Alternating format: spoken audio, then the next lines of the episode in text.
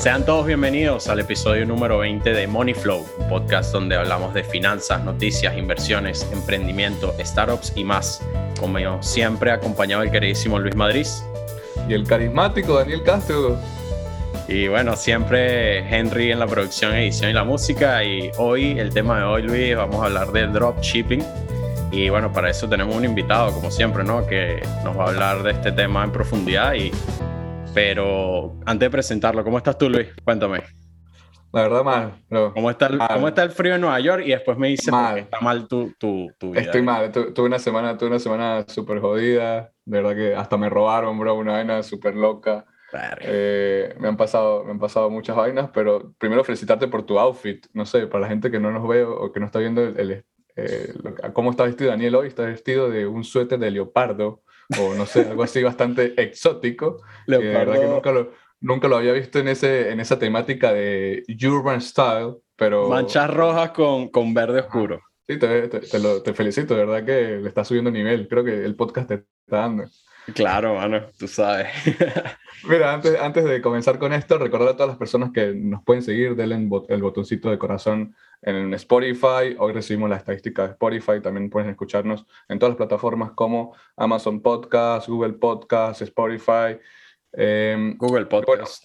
Google Podcast también, sí, todo lo que tenga que ver con podcast.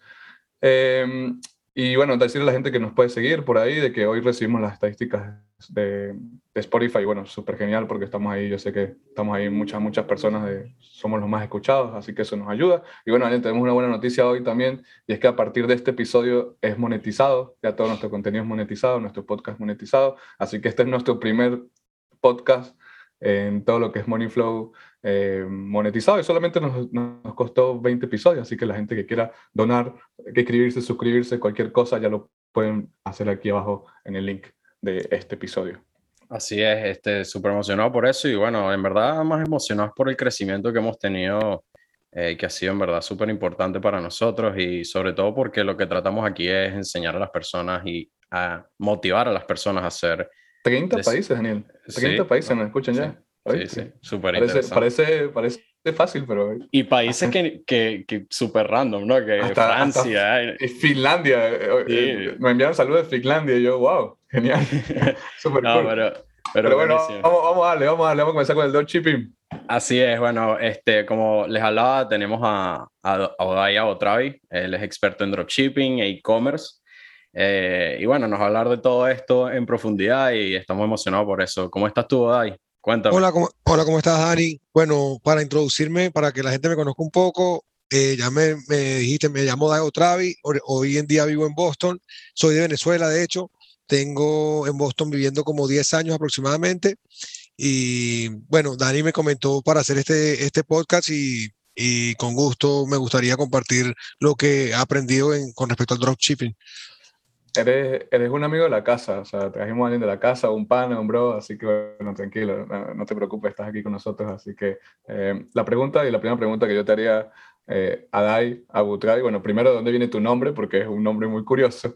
Ok, sí, bueno, de hecho, mi nombre es árabe, eh, como les digo, soy de Venezuela, pero mis padres son sirio-libanés, eh, nací, crecí en Venezuela, mi padre es inmigrante de Siria, mi mamá es segunda generación de árabe venezolano, y bueno, y ahorita vivo en Boston, en todas partes del, mundo.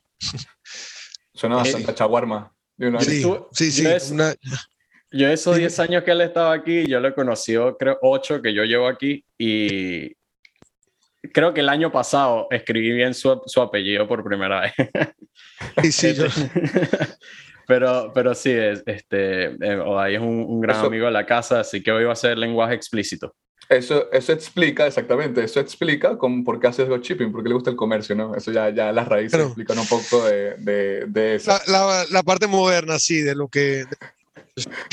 La primera pregunta, y, y, la primera pregunta que le voy a hacer a, a, Dai es, em, ¿qué es el dropshipping? O sea, háblame un poco sobre eso. Mira, yo soy, y soy, creo que neófito en el tema, de verdad nunca eh, he aprendido sobre esto, no sé nada de esto, así que no crean que hoy voy a hablar mucho de esto, solamente sé ciertas cositas, pero eh, sí te voy a hacer preguntas bastante básicas de, de esto porque no, no, manejo mucho la información.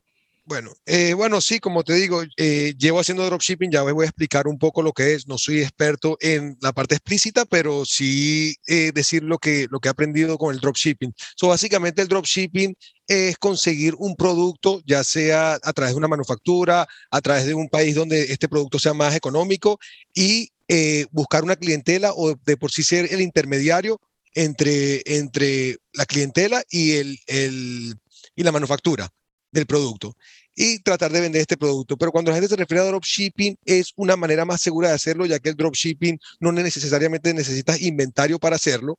El dropshipping, el dropshipping funciona eh, por concepto, es una vez el cliente paga, yo pago a esta, a esta manufactura para que esta manufactura o esta agencia con la que esté trabajando mande producto al cliente. So, de esta manera funciona el dropshipping y así es como muchas empresas, me imagino, empiezan en un sentido a hacer dropshipping, empresas que no, poseen tampoco tanto capital y una vez eh, eh, van mejorando, lo, la tienda va mejorando y los envíos van mejorando, usan este, este mismo capital para fondear la compañía y traer mercancía, lo cual una vez ya tú posees mercancía, una vez posees mercancía en tus manos y estás vendiendo tu, tu, propia mercancía, ya no te consideras una persona haciendo dropshipping porque no estás recibiendo este dinero para comprar el producto. Si no vendes, no compras. En este sentido, ya estás haciendo una inversión por tu negocio. No sé si me explico. Sí, estás comprando inventario, ya no es dropshipping porque estás comprando inventario y estás ya revendiéndolo eh, sin tener la, o sea, sin tener al cliente sin comprarlo todavía, pues no han comprado el producto. Correcto. Esa es la pequeña diferencia. O sea, ambos son un comerciante, eres un intermediario eh, comprando mercancía y revendiendo, pero la diferencia en el dropshipping es eso, tienes la oportunidad de no tener que invertir para tú, no tienes que comprar el producto antes de que el cliente lo compre. Claro, aunque eso ayudaría, ¿no? Obviamente vamos a hablar un poquito más de eso, pero ayudaría en cuanto al recibo, ¿no? Y, todo el, eh, el, shipping del producto. O sea, por ejemplo, si está aquí en Estados Unidos y tú ya lo tienes en mano, sería mucho más rápido que le llegue a, a sus manos al cliente que, que venga direct, o sea, directamente desde eh, la mano. Pero pasaría, pero pasaría a ser un poco más como una tienda online. ¿no? O pasarías básicamente a hacer un... Correcto, eh, no, de hecho, el dropshipping como sentido, no sé si me equivoco, pero funciona de manera online porque a menos que, no sé, no, no, lo he visto de manera física de que alguien vaya a comprar algo y diga, ok, espera, déjame yo ir a comprarlo y regreso. Online la gente no sabe. El, tiempo de envío son 7 a 10 días, puede durar 14 días, lo cual tienes un tiempo suficiente para tú adquirir el producto que tu cliente compró y venderlo por el precio que obviamente el cliente pagó, conseguirlo más económico, básicamente. Yo, creo que en persona se llamaba bachaquero. Eh. Sí, sí, sí. Algo así, básicamente. Pero bueno, eh, no, pero está, eh, está, buena esa aplicación. Pero entonces, Odai, cuéntanos, antes de hacerte las preguntas más específicas, cuéntanos cómo empezó todo esto. ¿Por qué empezaste el dropshipping y qué te dio el pie para hacerlo?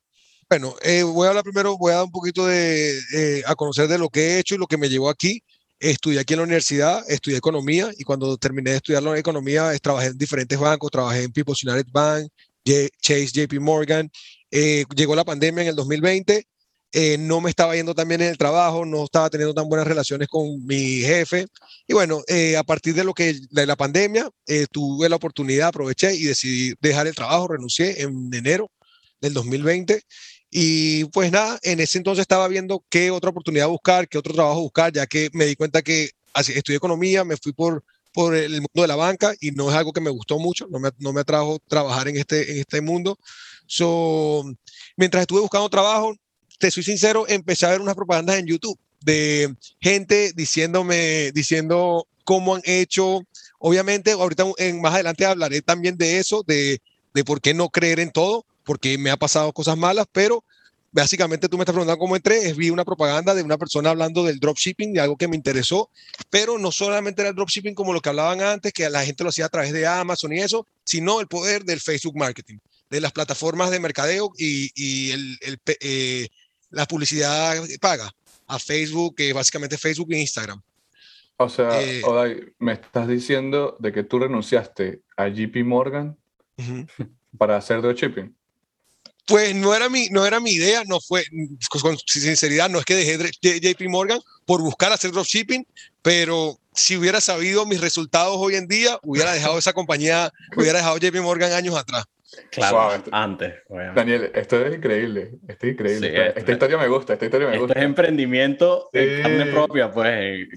así, al crudo. cuéntame, cuéntame un poco de. Bueno, me dijiste que tenías malas experiencias, buenas experiencias. Eh, ¿Cómo fue tu primera experiencia? ¿Cómo, cómo fue tu primera venta? ¿Cómo, cómo, cómo aprendiste? Háblanos el primer mes. Sí, háblanos del primer mes. ¿Cómo fue que, que... El, primer mes lo que me llevó a empezar fue, como te digo, fue un video que, de una propaganda que dice cómo hacer dropshipping, lo que me llevó a empezar a buscar más en YouTube, lo que es el dropshipping, cómo hacerlo, cómo trabajar con el Facebook. Eh, ah, vi, un, vi un video de, de, de hecho lo digo ahorita porque siempre me gustó, es una persona que hizo un video en España, se llama Bruno Sanders, es, un, es una clase que él tiene, una clase que yo vi, de hecho me la, me la dio un amigo gratis y me lo vi, todo su, su programa. Y de ahí un programa muy básico, no te voy a mentir, muy básico, no, no te lleva, porque también es un programa no solo básico, sino es un poco viejo. Eh, Facebook Marketing y todas las plataformas, como tú entenderás, están actualizándose cada mes. O sea, lo que eh, esta persona habla, el 70% ya no existe hoy en día en Facebook, pero me ayudó a conocer lo básico. Lo básico como que, como crear una tienda online con, plataformas como Shopify, lo cual cuando yo pensaba, yo dije, no, yo no soy programador. Lo primero que la gente piensa cuando hablas de una tienda online es, no, yo no sé programar. Yo no sé programar, yo no soy programador, no tengo nada que ver con computer science, con ciencia en computación. Lo mío es, como te digo, estudié economía y hago ventas online. Me di cuenta que con Shopify, una plataforma muy sencilla de crear páginas de Internet, cualquier persona que tenga un concepto básico de computación puede crear una página de Internet porque ya Shopify es un método de pago. Ya ellos tienen un, método de pago instalado, lo que tú haces es crear la página y ya es sin programación, sin código. Es básicamente, tú quieres ponerle el nombre aquí, tú lo pones ahí, ya me imagino hay, un, hay una codificación, pero ya eso lo hace Shopify. Por eso es que tú pagas el servicio de Shopify. Claro. Y, y ajá, pero entonces cuéntame un poquito de, ajá, ventas en el primer mes, este, los golpes que te llevaste, los coñazos, como decimos en Venezuela, este, ¿qué te hizo aprender ese mes? Pues varias cosas me hicieron aprender. Perdón que te, interrumpa, pero eh, habíamos hablado anteriormente y me habías dicho que empezaste realmente con otro producto que no es el que... A eso, eso me iba a referir. Una de las cosas que me hizo aprender es la selección de productos. Eh, y con eso iba a empezar. Número uno es la selección de productos.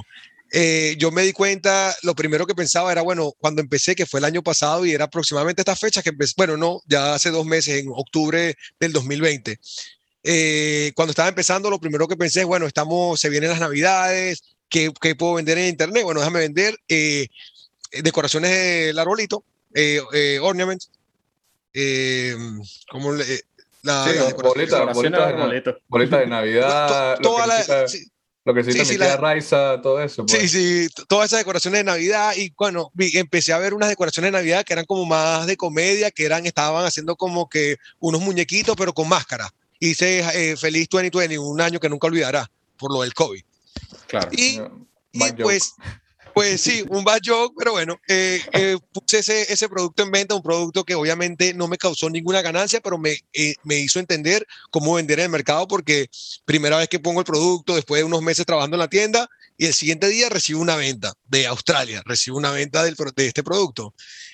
claro, es la, la emoción de recibir tus primeras ventas, no hay ningún ningún beneficio eh, a este momento, pero es ese, todo ese proceso, que es saber que está funcionando. Eh, y cómo, para las personas que se preguntarán, ajá, pero ¿cómo vendió? ¿Cómo, ¿Cómo fue así? Obviamente es un proceso un poquito más largo que no creo que ni en todo el podcast des chance de explicarlo, pero puedo, podría resumirlo en decir que es crear una tienda de internet, es crear una página de internet a través de Shopify o Wix o GoDaddy, eh, GoDaddy creo que se llama GoDaddy.com. Hay muchas plataformas donde te ayudan a crear eh, una página de internet de manera sencilla. Una vez tienes esta página de internet, mi método, hay otros métodos.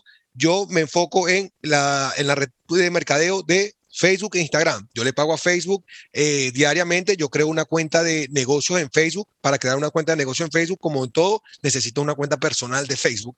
O sea, tienes que ser un miembro de Facebook para crear esta cuenta. Tú te cuenta, creas una cuenta de, de negocios y una vez tengas esta cuenta de negocios, tú es una plataforma donde te dice cómo crear una campaña publicitaria, cuánto dinero puedes meter en una campaña publicitaria. He visto gente poniéndole 40 dólares hasta 100 mil dólares al día y he visto, no lo he visto yo personalmente, pero tú puedes verlo en noticias, la Coca-Cola le da más de un millón de dólares al día en propaganda a Facebook e Instagram como miles de marcas más. Y estoy seguro que hay muchos dropshiperos pequeños. Eh, yo podría, eh, como te digo, muchos dropshiperos pequeños y personas que he conocido también, amigos míos en la Florida que hacen esto. Y ahí mm, eh, pueden, pueden gastar en Facebook hasta 500 mil, 600 mil dólares al mes en propaganda nada más. Obviamente, obviamente puedes tener muy buenos retornos porque acuérdate que no sé cuánto, creo que un billón y pico tiene Facebook active users, usuarios activos. Eh, lo cual igual con todo lo que estés vendiendo no llegas ni a nada, todavía tienes mucho, mucho camino por recorrer en la propaganda. Hay mucho, mercado. Mira, hablando de eso, de que estás hablando de, Facebook y estás hablando de que utilizas el marketplace de Facebook, em, ¿has visto, y Facebook publicó en sus resultados de que ha tenido problemas con, con las campañas publicitarias, ¿has, ¿has visto algún cambio entre el Facebook del año pasado al Facebook de hoy? Sí, claro, eh, un cambio completamente y me, me, ha afectado, obviamente me ha afectado muchísimo y como me ha afectado a mí, estoy seguro que le ha afectado a compañías grandes, compañías pequeñas. Eh, si hay un cambio y el cambio viene a través de la, la tecnología de Apple. Básicamente Apple está sacando un nuevo iOS que eh, desde creo que el iOS 14, el 14, eh, la nueva, el nuevo software que sacó Apple es mucho, protege mucho más al, al usuario de la, del teléfono para, para, que Facebook pueda, para que Facebook pueda localizar lo que hace este cliente. Porque recuerda que cuando eh, una persona entra en mi tienda, eh, yo tengo la posibilidad, siempre, siempre, simplemente cuando está en mi tienda, de ver si la persona tiene un interés sobre cierto producto, de ver si la persona agregó al carrito, de ver si la persona abandonó en el momento de pagar, para yo poder entender con estas analíticas por qué esta persona no terminó comprando.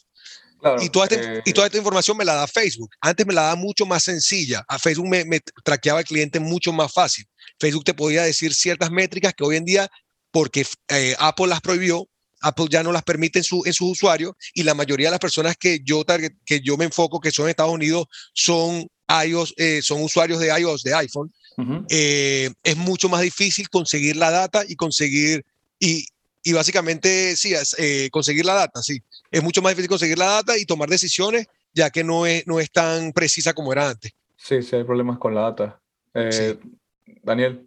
No, sí, este, eh, bueno, yo estaba un poco enterado de eso, pero este, una lástima, ¿no? Que obviamente tantas personas que, que trabajan con eso, bueno, se vieron afectadas, pero bueno, la, la cosa es echar para adelante y ver cómo, ¿sabes? La, los otros caminos hay que tomar para poder seguir. Y hablando de esto, de las ads y todo esto, ahí cuéntame un poquito cómo empezaste tú esto con las ads, con cuánto dinero se empieza como principiante, este, es muy riesgoso empezarle a meter mucho dinero, cuéntame un poquito de eso. Yo, yo puedo ser transparente con ustedes, como te digo, y voy a también dar un consejo al final porque con, con lo respecto al dropshipping, yo empecé eh, mi primera campaña publicitaria con 40 dólares. Siempre me... ¿Por qué? No, eh, ese número no te va a mentir, no, no hay razón por la que empecé con 40 dólares. Siempre escuché que hay eh, campañas publicitarias que funcionan con, con, mucho dinero y hay campañas que funcionan con poco dinero. Hay gente que prueba con 50, 40 dólares. Recuerda que el dinero que le pongas es la cantidad de personas de audiencia que tú vas a alcanzar, que Facebook está, va a gastar para alcanzar. So, yo decidí empezar con, campañas de 40 dólares, lo cual hasta el sol de hoy sigo usando esa técnica de usar campañas a 40 dólares, campañas a poco gasto. Porque no sé si esto es realidad, pero basado en lo que he aprendido eh, de diferentes, de diferentes fuentes, es de que mientras tú le das a Facebook dinero, poquito, y le vas incrementando 15% de manera semanal o bisemanal, eh, y Facebook eh, aprende a gastar tu dinero de manera más eficiente, más optimizada. A que tú le des a Facebook mil dólares y va a decir, ok, él me está diciendo que gaste mil dólares en cuestión de una semana y yo todavía no sé qué audiencia él quiere traer y Facebook tiene más de un billón de personas. Eso viene y evapora tu dinero. Se lo pasa a cualquier persona que simplemente vio el producto y no era de su interés.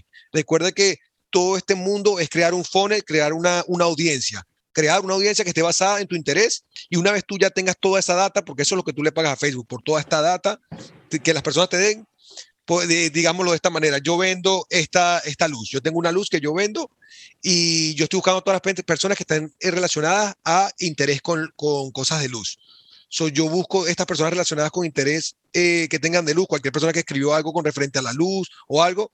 Y cuando, cuando Facebook agarra esa data, me la manda a mí y ya yo gasto mi dinero en esta persona, en vez de gastarlo en una persona que tiene un interés en un bolso. ¿Sí me entiendes? Porque hay muchos intereses y me enfoco en algo y una vez tenga esta, esta clientela, empiezo a ponerle plata a la clientela. Ok, en pocas palabras, perdón, Lucho, sigue. En pocas palabras, análisis de data. ¿No? ¿Qué vas a decir tú? En pocas palabras, ¿qué? No, bueno, y, data y, comprando data, básicamente. En pocas palabras, usas la data para enfocarte en un nicho o en unas personas específicas para que Facebook use tu dinero eficientemente. Correcto. Ok, bueno. otra pregunta y voy por ahí con lo de Facebook y eso. ¿Cómo, y, pasa mucho de que ahora mucha gente está viendo este problema que está sucediendo con Facebook y se va a otros mercados. Está pues ahora, mira, ya, antes de, decirte ahí, antes de tener esa interacción, voy con una pregunta. Em, ¿Cómo lo ves ahora a TikTok? Porque está creciendo mucho TikTok, ya vemos que está teniendo problemas de privacidad Facebook con, eh, con Apple. Eh, ¿Cómo ves la revolución TikTok? Porque mucha gente joven, y todo, toda la generación Z y la generación más abajo de esa, que no sé cuál es, pero ya mucha gente joven utiliza TikTok. Así que, ¿cómo ves ese, ese mercado? ¿Lo has probado? ¿Lo has intentado probar? ¿Lo has pensado? Cuéntame un poco cómo es por ahí eh, ese tema. Sí, bueno, primero que todo, yo no, tengo cuenta personal de TikTok, tengo una, la cuenta de negocios, tengo mi cuenta de TikTok de la compañía la cual creé, creé hace, de hecho, hace cinco meses, creé la, la cuenta de TikTok. No me fue tan bien como esperaba. Sí tuve resultados, pero el coste que me, lo que me costaba para adquirir este cliente era muy alto, no me resultaba en beneficio. So, por esa razón dejé de, de, de, pagar eh, patrocinio a, través de TikTok. Eh, sé que es una, no quiere decir que porque a mí no me funcionó, o sea, para decirte sinceramente, no me funcionó TikTok, pero porque a mí no me funcionó no quiere decir que eh, no sea una, una, red de mercadeo súper poderosa porque, porque básicamente lo que yo estoy vendiendo, el producto que yo vendo, se enfoca más en pequeñas empresas, es dependiendo, como tú dijiste, TikTok está más enfocado en, en, en millennials, en generación Z, como dijiste, todas las generaciones que van ahí. Y si tú consigues un producto que se haga más viral, más trending, TikTok tiene una capacidad de que ni siquiera tengas que pagar al, eh, patrocinio para que te haga este TikTok viral si se hace viral porque un hashtag eh, pegó y la persona le gustó y la persona empezó a compartir, como te digo, yo tengo a, una, conocí una amiga que siempre se hace TikTok y tiene un TikTok nada más, uno de esos TikTok recibió como 100 mil likes. Y es porque uno, uno de sus TikTok se volvió viral porque hizo una, ella nunca pagó eh, advertisement ni nada. Para tú recibir 100 mil likes necesita, está gastando dinero en Facebook. A menos que seas una persona famosa, Cristiano Ronaldo o Messi, qué sé yo. O Daniel Castro. Claro, sobre todo, que, su última foto la posteó hace como dos años. Pero bueno, es de... Mira, de hecho, con él fui para Jordania, como Dai, fui para Jordania. ¿En serio? Sí, sí, Ah, en Jordania. Estuvieron en Jordania. Sí, y no invitan, y no invitan, qué hola. Ni te ¿Ah? conocía, pero bueno. Este, mira, te tengo una unas preguntitas aquí. Este, me gustaría saber, primero, es tan fácil, como dicen los influencers, que, que ¿sabes? Esos influencers no son influencers, sino que patrocinan. personas que te llevan. Dropshipping, ¿cierto? Es tan fácil como ellos dicen, es tan fácil como abrir tu tienda, meterle dinero a Facebook y andar. No, para responder así, no, no es tan fácil y obviamente cuando tú lo dices, yo sé que lo escuchas de personas que te están ofreciendo un curso, que te dicen, mira, yo hice 7 millones de dólares en tres meses, compra mi curso. Pues sí, eh, no, ¿a qué me refiero? el, beneficio al final del, día es hacer plata, no es hacer volumen de dinero. Yo he, yo he visto personas haciendo ventas de 500 mil dólares al mes y están en una pérdida de, de un rayo de 10 mil dólares al mes. O sea, de estos 500 mil están perdiendo plata, no están haciendo plata. Simplemente crearon una rueda donde hacen volumen de dinero, hay un interés en el producto, no tienen la capacidad de poner el producto más económico y lo que hacen es conectar a la gente, pero ellos mismos están gastando de su propio dinero, el capital está disminuyendo. Pero obviamente hay, un, hay un negocio. Simplemente, y eso me pasó a mí al principio. Eso me pasó a mí al principio con mis primeros productos, lo cual empecé a vender y por mi miedo de no parar, porque estoy vendiendo, no, yo estoy vendiendo mis gastos de, de, mercadeo eran mucho mayor, me estaban comiendo los gastos, igual me entraban las ventas, pero al final del día yo tenía que poner plata, yo tenía que perder, sacrificar mi dinero. Lo cual no es... Y, disculpa que te pregunte, y eso, disculpa que te interrumpa, perdón, perdón, perdón, pero lo estoy pensando aquí, es que, mm, o sea, estamos hablando de que es un negocio de márgenes. En sí. Correcto, es un negocio de márgenes, pero con respecto a la pregunta de Daniel, como él me preguntó de básicamente que mucha gente dice, ah, no, es fácil, es fácil eh, hacer dinero, 3 millones de dólares con dropshipping, con e-commerce, con Shopify, y más que todo son estas personas que eh, básicamente hacen propaganda mostrando una foto, un screenshot de lo que han vendido y diciendo, ¿sabes qué? ¿Quieres hacer lo mismo que yo? Chequea mi cuenta y cuando ves su cuenta te están ofreciendo un curso de 3.500, 4.000 dólares. Claro, eh, entonces es, es, es, algo más o menos obvio que no todo el mundo lo ve, que es, si tú tienes, si tú tienes, haces 100 mil dólares en venta de vender el producto, pero tienes 150 mil dólares en gasto, por ejemplo, o sea, en advertisement, en los productos, etcétera, en todos los gastos que haya, obviamente tienes una pérdida de 50 mil dólares. O sea, no, ese, ese monto que tú, tú ves como que ventas de 100 mil dólares Quizás no le podrías hacer como mucho Quizás no. Y como te digo, es muy bueno, no estoy, eh, antes que me malinterpreten, no estoy en, desacuerdo con la educación, es muy bueno para la educación. De hecho, la única manera que yo pude hacer mi, mi empezar lo básico, como, como dije, fue a través de una persona, un curso que yo vi, pero eh, tú te refieres, hay muchas propagandas hoy en día, como te dije, tuve también una, unas tutorías eh, con ciertas compañías, de hecho, que vi también por, por que me, me, eh, me hicieron un targeting desde Facebook y me apareció una, una propaganda, me decidí comunicar, me estaban cobrando una, eh, eh, haciendo consultas y mientras yo manejaba mis cuentas de Facebook con ellos, me di cuenta mis costes por comprar eran carísimos. básicamente, desde que decidí hacerlo solo, me, me, me, empezó a ir un poco mejor. Y esa es la idea. Obviamente uno siempre necesita ayuda, pero uno tiene que saber un poco más, más audaz en quién elegir y cómo elegir, como puedes conseguir información buena, puedes conseguir información mala, eh, como en todo, ¿no? Sí. Hablaste, hablaste de, primero hablaste de producto, hablaste sobre todo el producto de Navidad, elección de producto, ahora estás hablando de márgenes.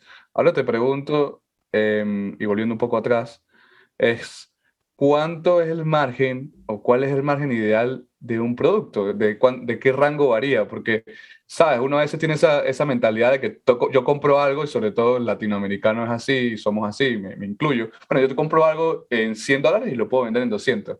Pasa eso y en realidad cuando tú te vas al, digamos, al mercado en sí, al mercado crudo, no es así. Quisiera preguntarte a ti, en tu experiencia, ¿cómo es?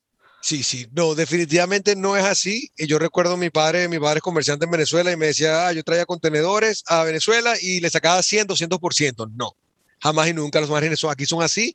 Los márgenes pueden ser, no te voy a mentir, pueden ser así los márgenes, pero recuerda que tu, tus beneficios al final eh, van a bajar mucho porque tú tienes que pagar. La única manera que tú adquieres estos clientes por ahora es a través de Facebook, porque tú no tienes clientela orgánica. So, para responder tu pregunta, mientras tengas unos márgenes del 20%, estás, estás bien un margen de 20% mínimo. Si, va, si baja por debajo de 20%, eh, hay que, o sea, obviamente siempre hay oportunidades, pero es un poco más, es un poco más, más difícil de operar porque hay, hay, muchas cosas que hacer. Y uno obviamente te tiene que beneficiar, tienes un equipo de trabajo, uno tiene que saber, pero creo que operar a mínimo de un 20% y me refiero a 20% después de los pagos.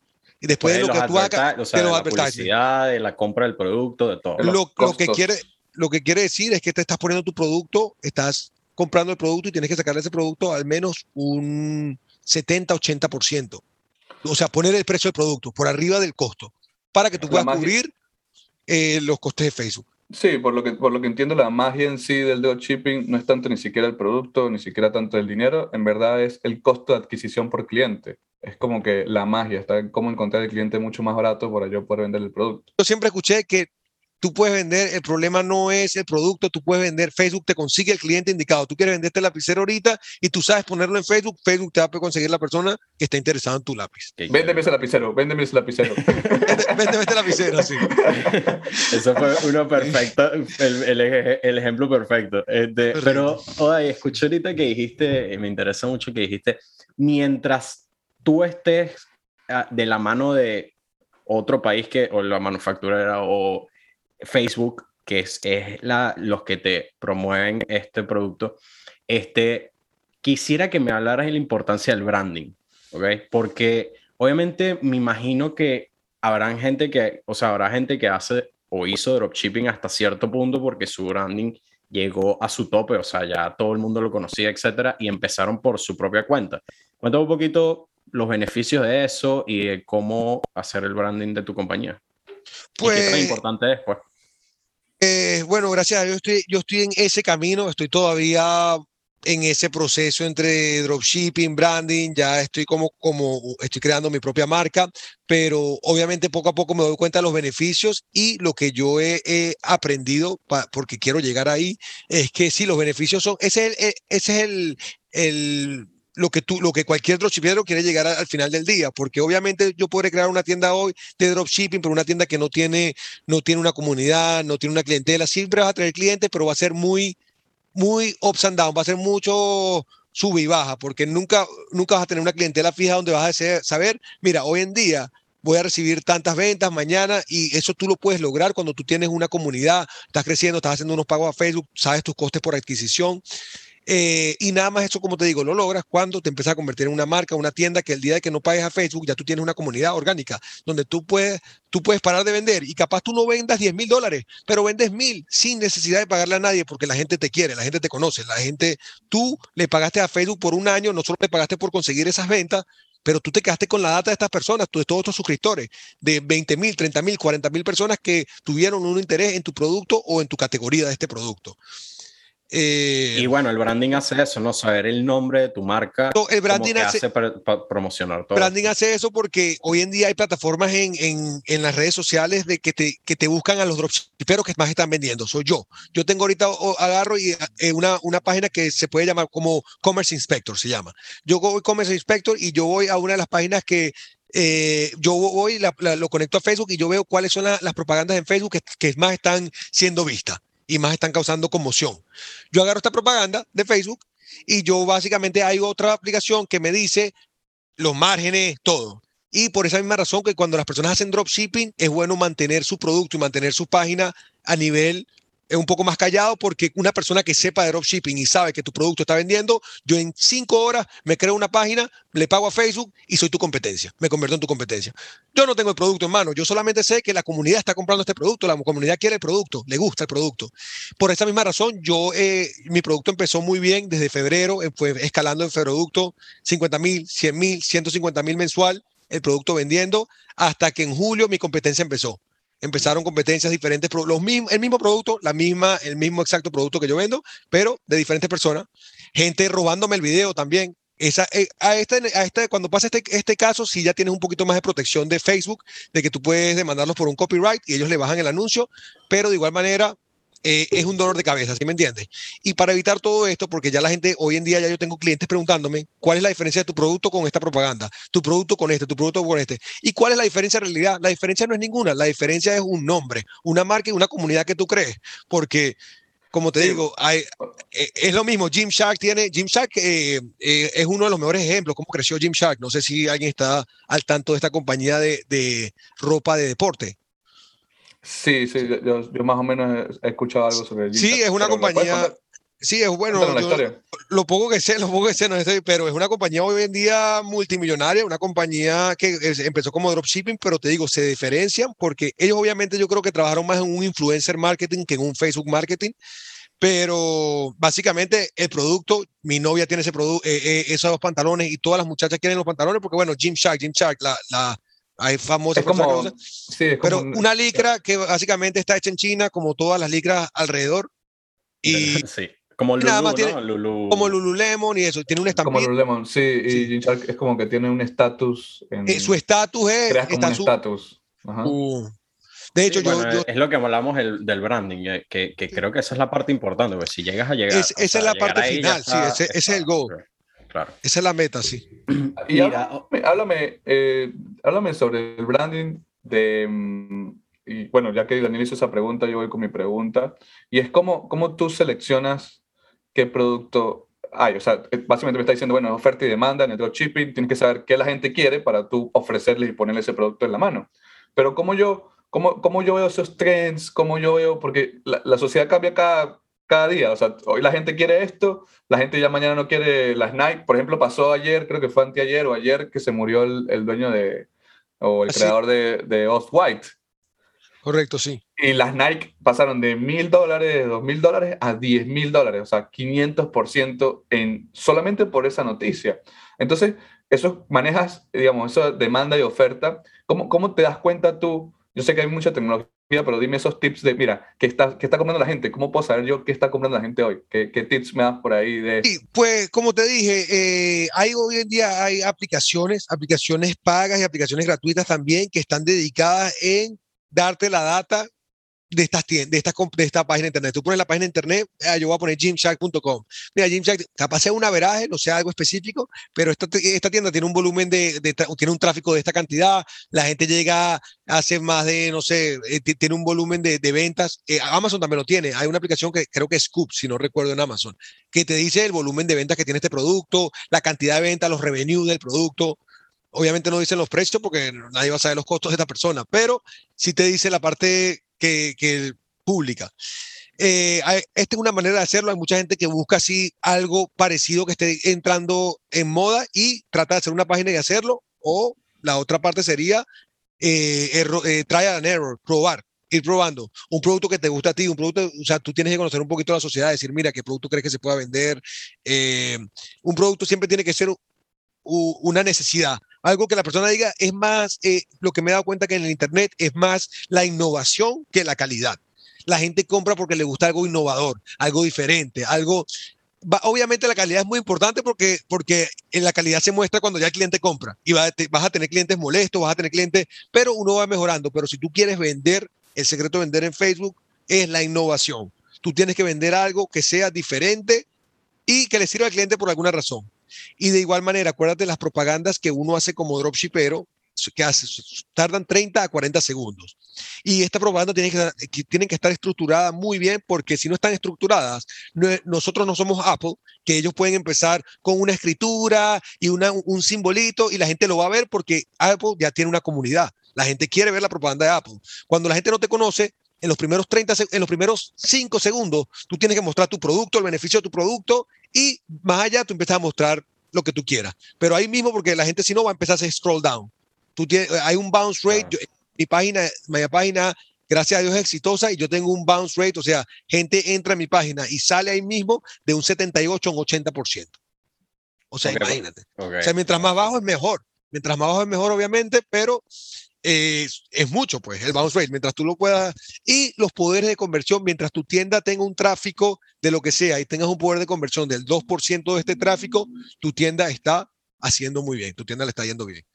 O sea, que todas estas personas que se meten, compran 2%. ese 2%, ok, va bien la... si 2% está comprando de, de, de, la, de, la, cantidad de personas que están entrando, tu tienda está, está yendo en averaje con todas las tiendas de Shopify. 2%.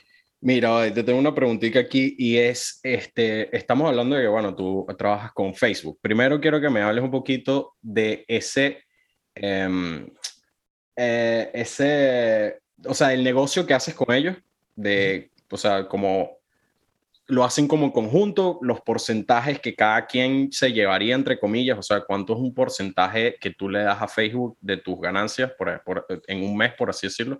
Y también quisiera saber de por qué Facebook y no vendes en Amazon. Ok. Me vas a recordar la pregunta de por qué Facebook no Amazon después que te responda la primera. Ok. Pero, porque sí, ambas son interesantes. Eh, hay, hay, muchas razones por las cuales yo no vendo en Facebook y vendo nada más, eh, que digo, en Amazon y vendo nada más a través de mi, de mi tienda. Y con respecto a Facebook, primero que todo, eh, no, me, no te puedo responder qué, qué porcentaje se lleva Facebook o se lleva mucho, se lleva poco, porque es todo dependiendo. Facebook te va a cobrar ¿Te trajo el cliente o no te trajo el cliente? A diferencia de Google. Ahora te explico eso. Pero Facebook te va a cobrar, no importa. Tú le diste a Facebook 50 dólares y Facebook se los va a gastar hoy. 50 dólares. Te, trajo, te pudo traer 10 ventas, perfecto.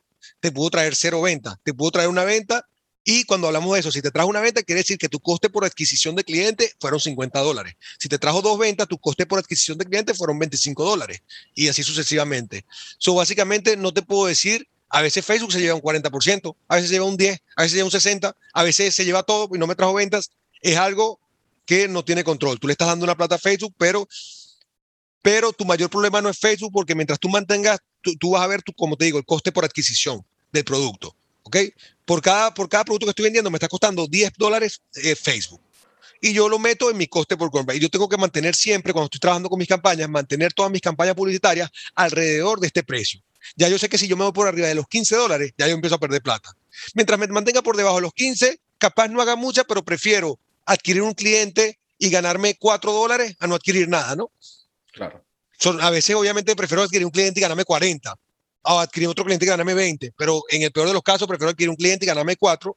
Y ya cuando me doy cuenta que para adquirir un cliente estoy en negativo, estoy perdiendo, es cuando deshago la campaña y las apago. ¿Sí me entiendes?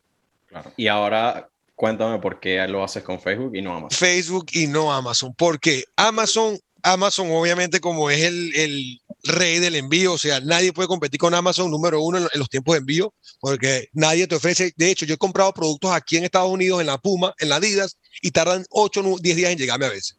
Nadie, la gente tiene ese concepto, hoy, ¿por qué el producto no me llegó en dos días? ¿Qué producto se envía en dos días? Amazon. Amazon Prime y tú tienes que pagar una suscripción anual para pertenecer a Amazon Prime. ¿Qué pasa con Amazon? Que Amazon, ellos son lo mejor de lo mejor para el cliente y para Amazon. Pero para el vendedor, el que más sufre en Amazon es el vendedor. Porque Amazon, ellos no le, ellos lo único que quieren es la satisfacción de su cliente, lo cual me parece a mí bien. Yo ofrezco mi propia, eh, mi propio eh, eh, servicio al cliente y, tengo mis pólizas que, que yo creo basadas en, mi producto, en la garantía de mi producto, Amazon te da ciertas pólizas.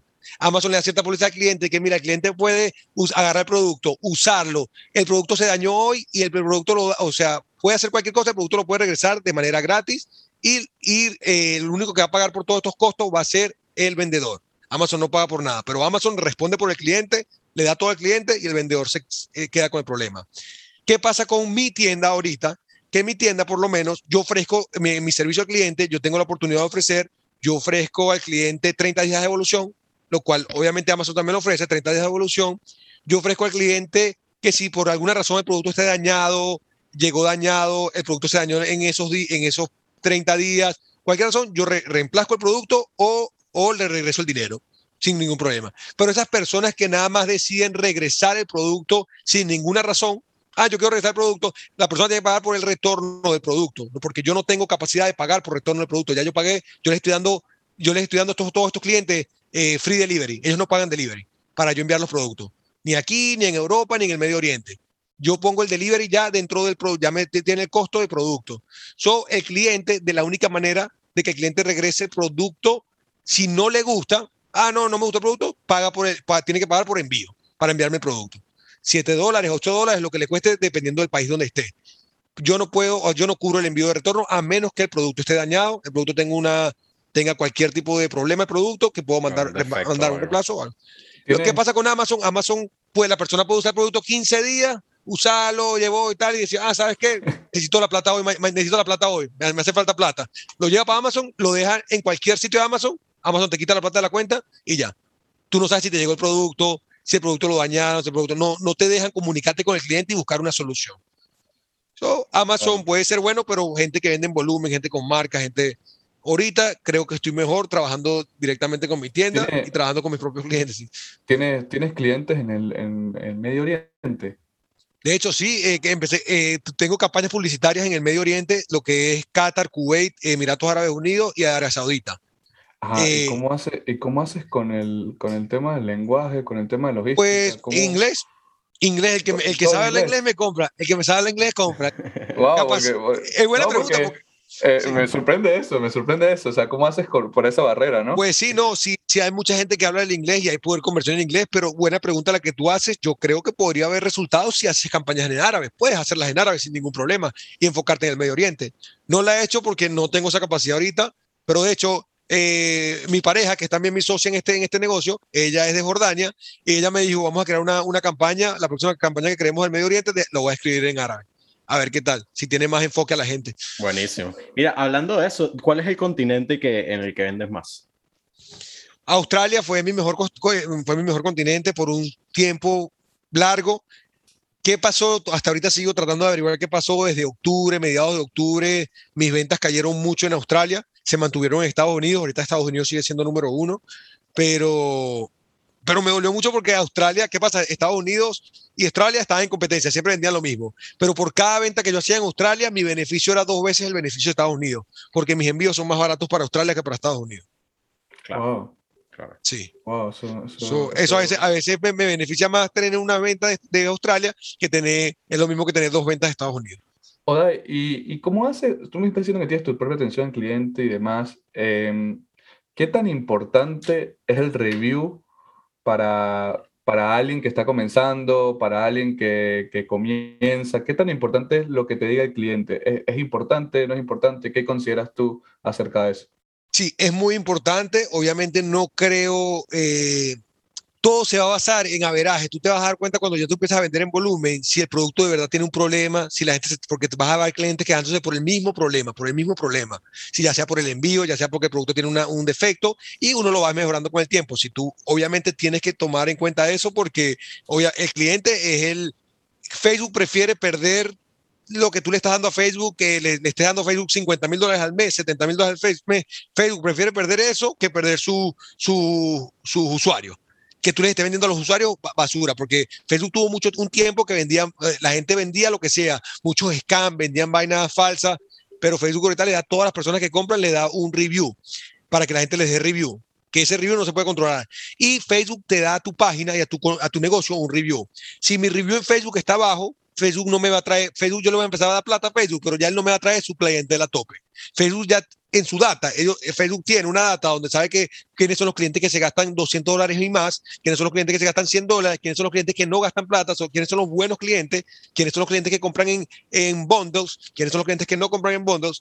So, si tú le empiezas, a, empiezas a, tratar mal a la clientela de Facebook, por decirlo así, ah, no, no me interesa, es que yo vendí, yo vendí, yo vendí capaz tu review tú los puedes manipular, los reviews de tu página, de tu del de, internet, pero los de Facebook no, y los Facebook es tu plataforma. Facebook tiene un, vas a entrar a una parte donde dice eh, Facebook Page Event y te dice ahí cuál es, lo, cuál es el review de tu página. Si tu página está por, por debajo de los tres, créeme que no vas a vender de igual manera, así estés pagando la plata y tus costes por compra van a ser mucho más caros. Te va a costar 40 dólares adquirir el cliente en vez de 20, lo cual capaz no te siga funcionando. Pues sí, es importante, es muy importante mantener hablaste, feliz. De, de, bonds, hablaste de eso. ¿Cuánto es el ticket promedio de personas? ¿A cuánto la persona a ti te compra? Eh, ¿Cuánto gasta cada persona en promedio cuando te compra a ti? Pues yo te, yo te, puedo decir ahorita mismo, y te lo voy a decir, déjame, si me das un segundito. Tranquilo, Daniel, ¿quieres decir algo acerca de este tema? Mira, Daniel, te voy a decir la verdad, este tema me gusta, este tema me gusta, está súper interesante. Pues es un sí. tema, no, no, hemos hablado mucho, el, hemos hablado de e-commerce, hablamos de e-commerce con Lifttip, hablamos acerca de eso, sobre el end-to-end, -end, pero nunca hablamos con, con, alguien de que hiciera esto y, y de verdad me llama mucho la atención el, la cantidad de dinero que se está moviendo en el mercado mundialmente, sobre todo en dropshipping, eh, ya son más de 100 billones de dólares cada año que se mueven dropshipping a nivel mundial.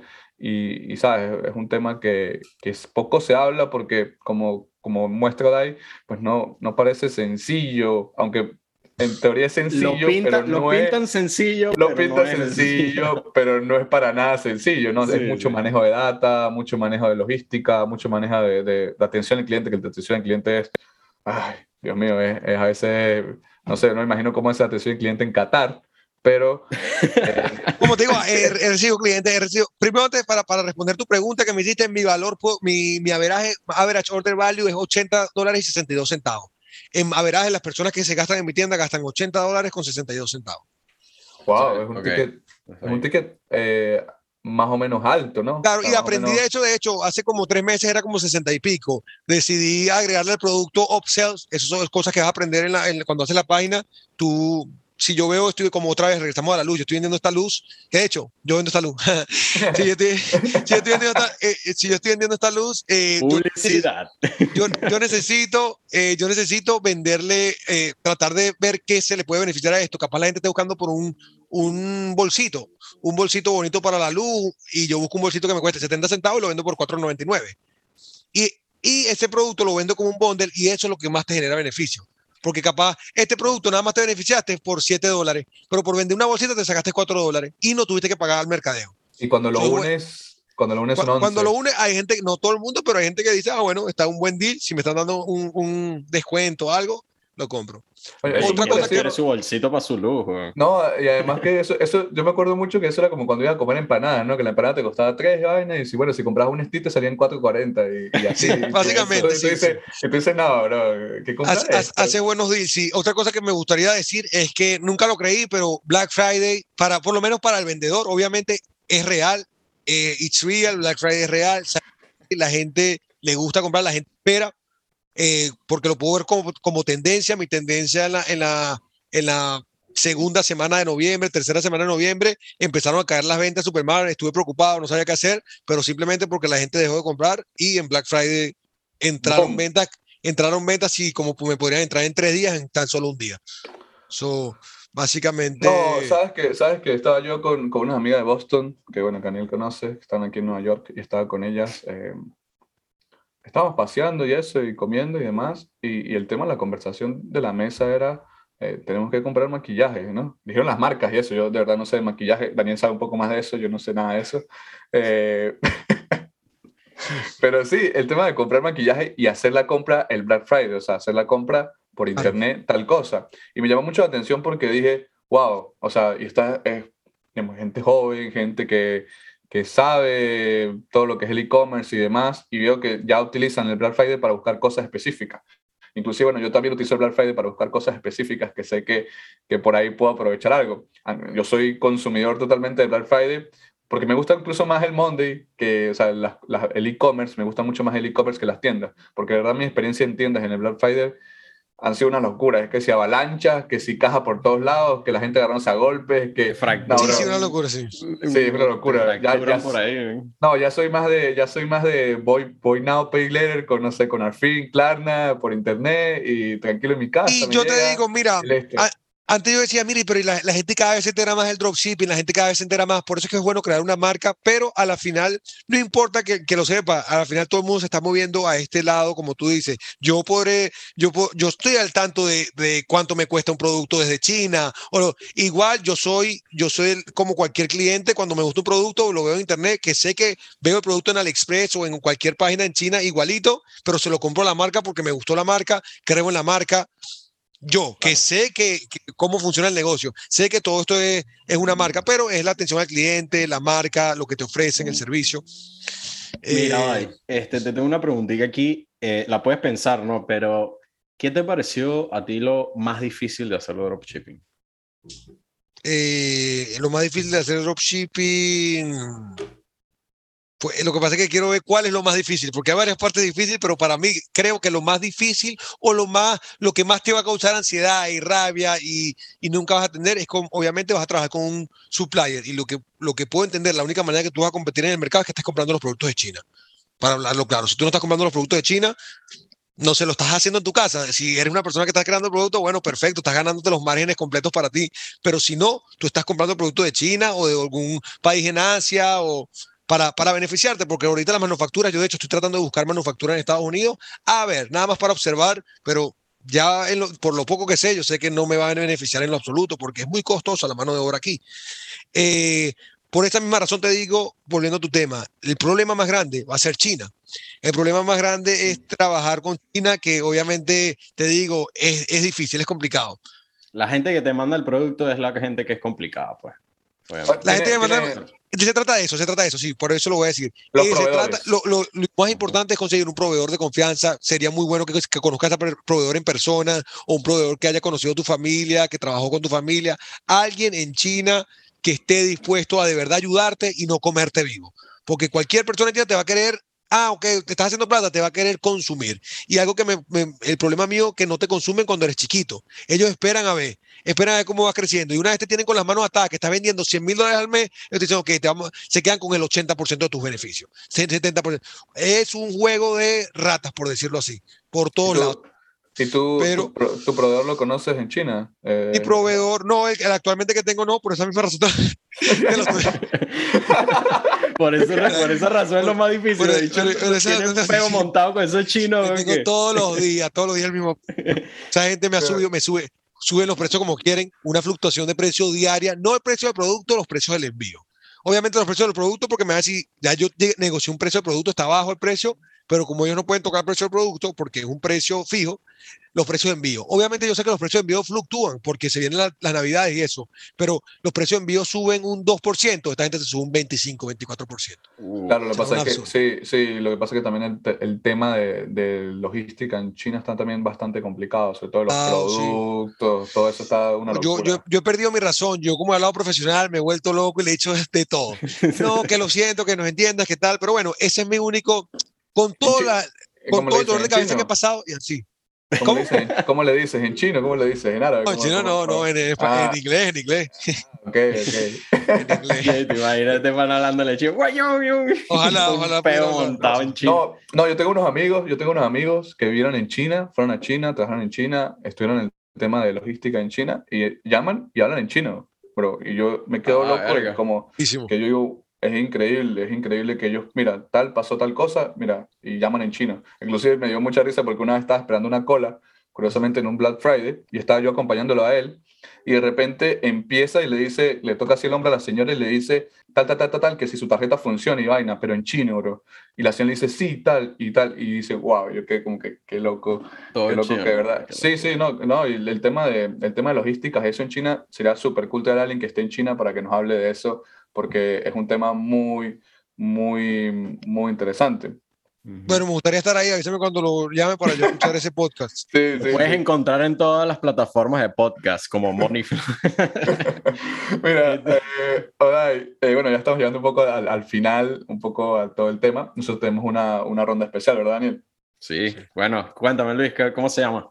Se llama Ronda de Ideas, eh, Money Flow. Eh, aquí, Adey, Odai, hablamos un poco sobre, eh, bueno, creamos una idea, entre comillas, de inversión y mm, cada uno tiene cada una idea, sobre todo con el tema que estamos hablando. Hoy, hoy puede ser también, creo que podemos ser un poco flexibles con el dropshipping, pero sobre todo en e-commerce, eh, Dani, eh, no me digas que vas a teletransportar nada, no me digas que vas a, a crear algo así súper loco, no me digas No te voy a nada. decir nada de eso, pero sí te voy a decir que hoy te toca a ti de primero.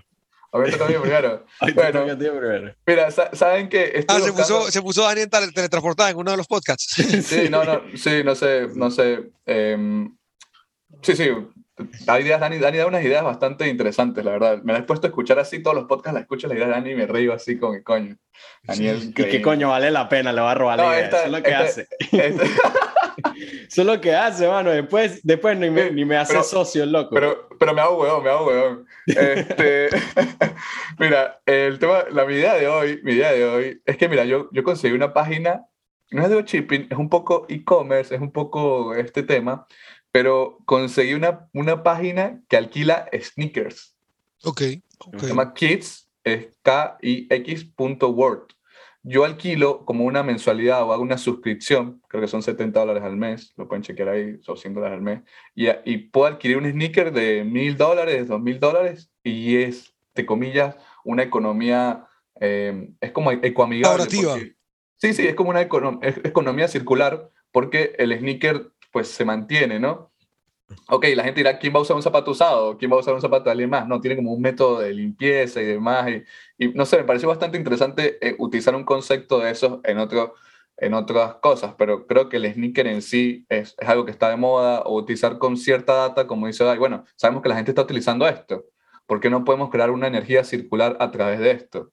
¿O ¿Por qué no podemos generar una economía, no sé, otro tipo de, de modelo de negocio para crear ciertas cosas. Y me gustó mucho porque como que democratiza un poco el acceso a un zapato súper caro. O sea, yo puedo tener un zapato de 2.000 dólares este mes y es mensual y cada mes te envían un zapato distinto. Yo cada mes tengo un zapato distinto, pagando 60 dólares al mes y me llega el sneaker, no sé, me llegan unos Jordan, me llegan unos White, me llegan así y Ah, simplemente... so, básicamente un, un par de sneakers eh, costosos que te llegan al mes por una suscripción. Exactamente. interesante, yo pensaba, ok, ok. Y Así tú le puedes decir a la gente que mire y tal, esto cuesta Sí, 2000 sí, y tal, pero yo pagué pero- 70. Me imagino que tienes que, tienes que mantener obviamente el- el- los zapatos en buen uso, no te puedes ir para la lluvia y empezar a saltar en la lluvia. Sí, inclusive, sí, inclusive, inclusive cuando te lo entregan te dicen, te dicen así, te da una notita y que, bueno, trata de no dañarlos. Si lo dañas, lo pagas, weón.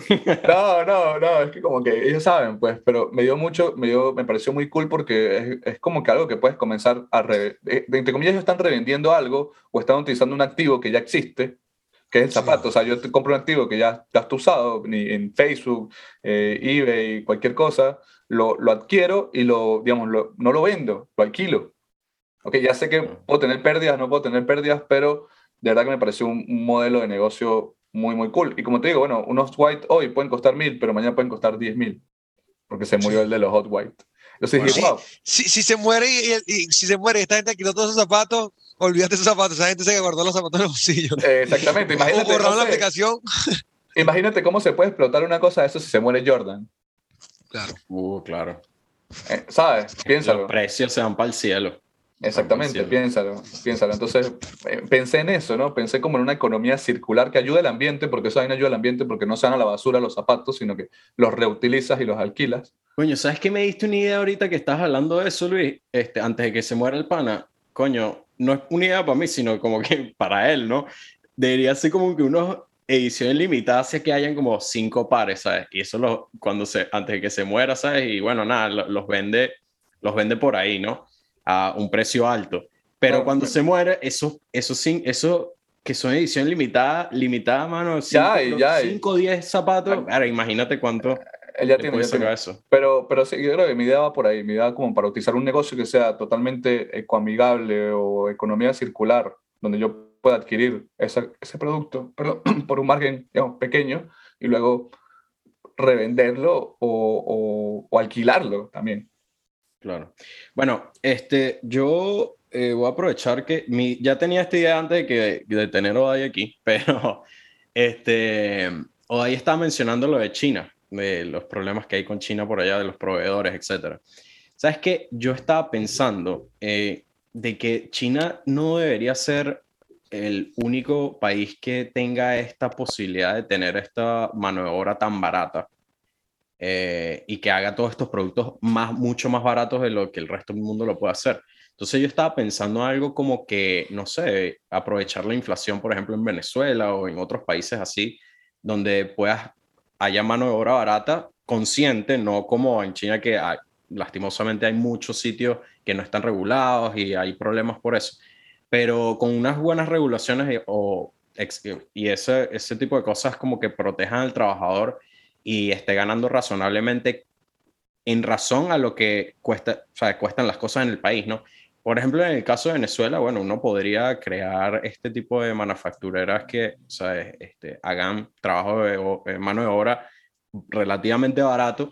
Y bueno, ya estás en este hemisferio, ¿no? Del globo terráqueo, ya estás aquí en, este, en la parte oeste em, del globo y bueno, sabes, podrías como que hacer envíos mucho más rápido. Sería más económico, sí. Sería mucho pero, pero bueno, eso, eso lo han intentado con México, eso lo han intentado con Centroamérica, eso lo han intentado con Sudamérica. Eso pero no con Venezuela.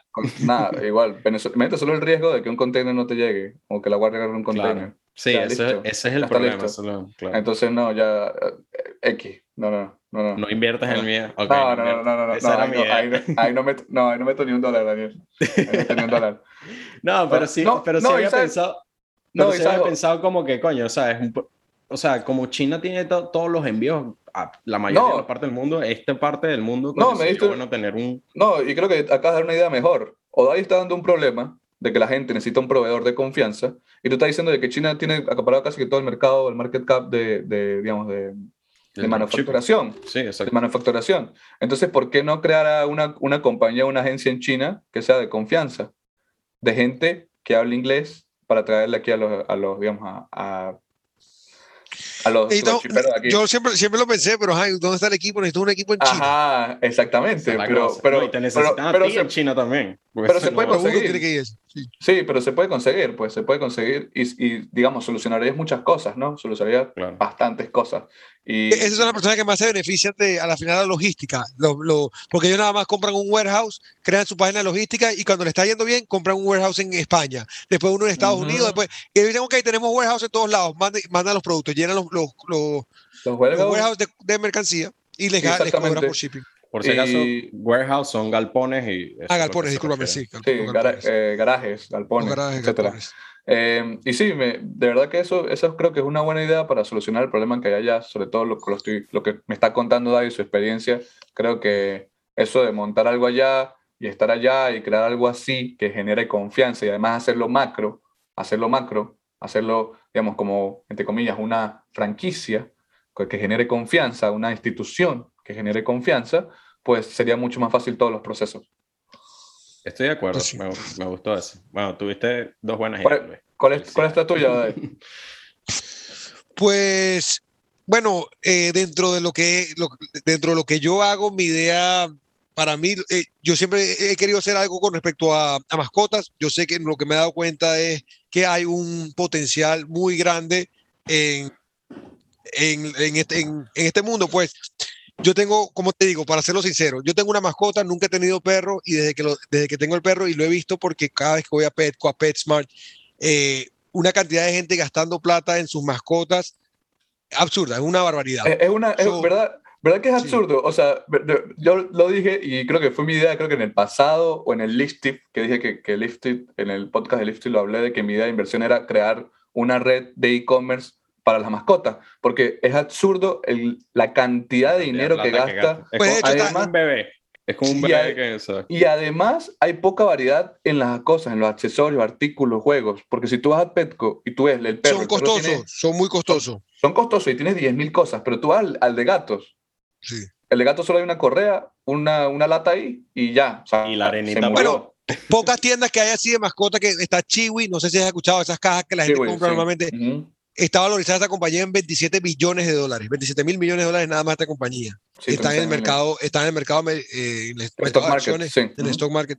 So, yo digo que obviamente, bueno, ojalá Dios escuche que uno pueda llegarse como Chiwi, pero hay mucha oportunidad en este mundo. Yo recibo, obviamente, desde que tengo mi perro y empecé a buscar cosas en Facebook, sabes qué fácil es conseguir, porque ya tú en Facebook, cuando tú quieres buscar a gente que tiene perros, no las buscas por internet, eh, por interés, sino por eh, comportamiento.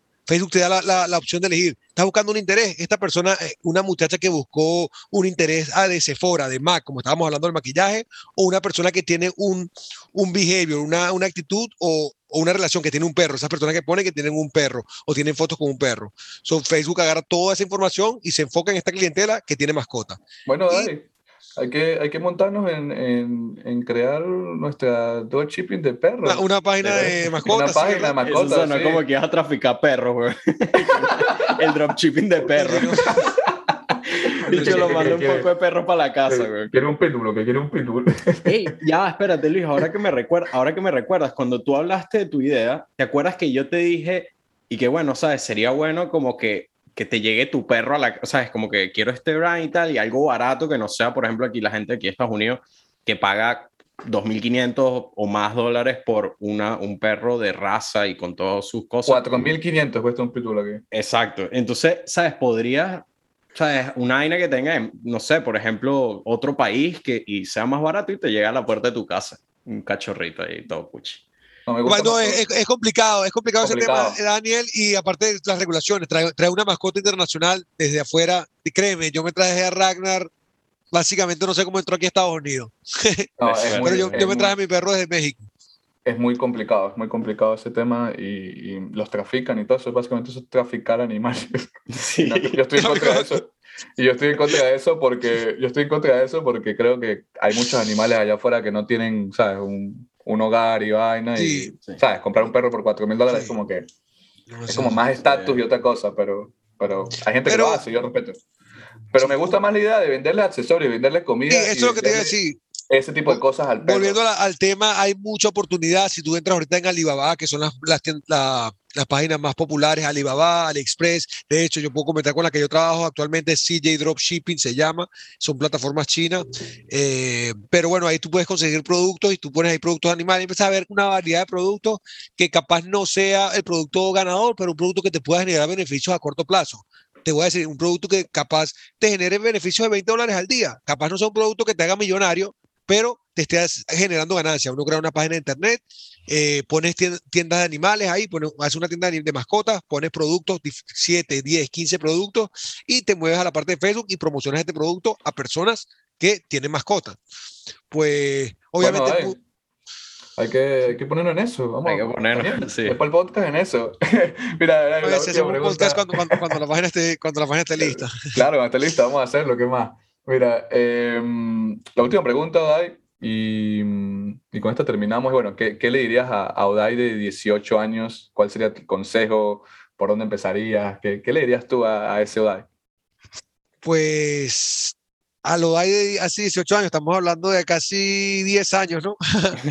9 años. Eh, pues no, en realidad, eh, te soy sincero, si es basado en, en la parte financiera, lo que le diría es enfocarme más en lo que hago actualmente, porque lo que yo sé es que hoy en día los costes por adquisición de clientes son mucho más costosos de lo que eran antes en el, 2000, en el 2014, en el 2012.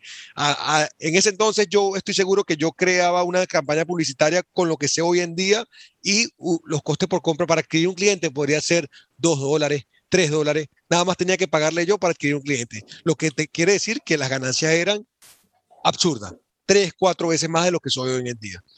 Pues yo creo que en esa parte me hubiera gustado enfocarme más, haber visto esa propaganda en YouTube hace, cuando tenía 18 años, me imagino estaba en la universidad, estaba jodiendo con el Dani, pero, pero sí.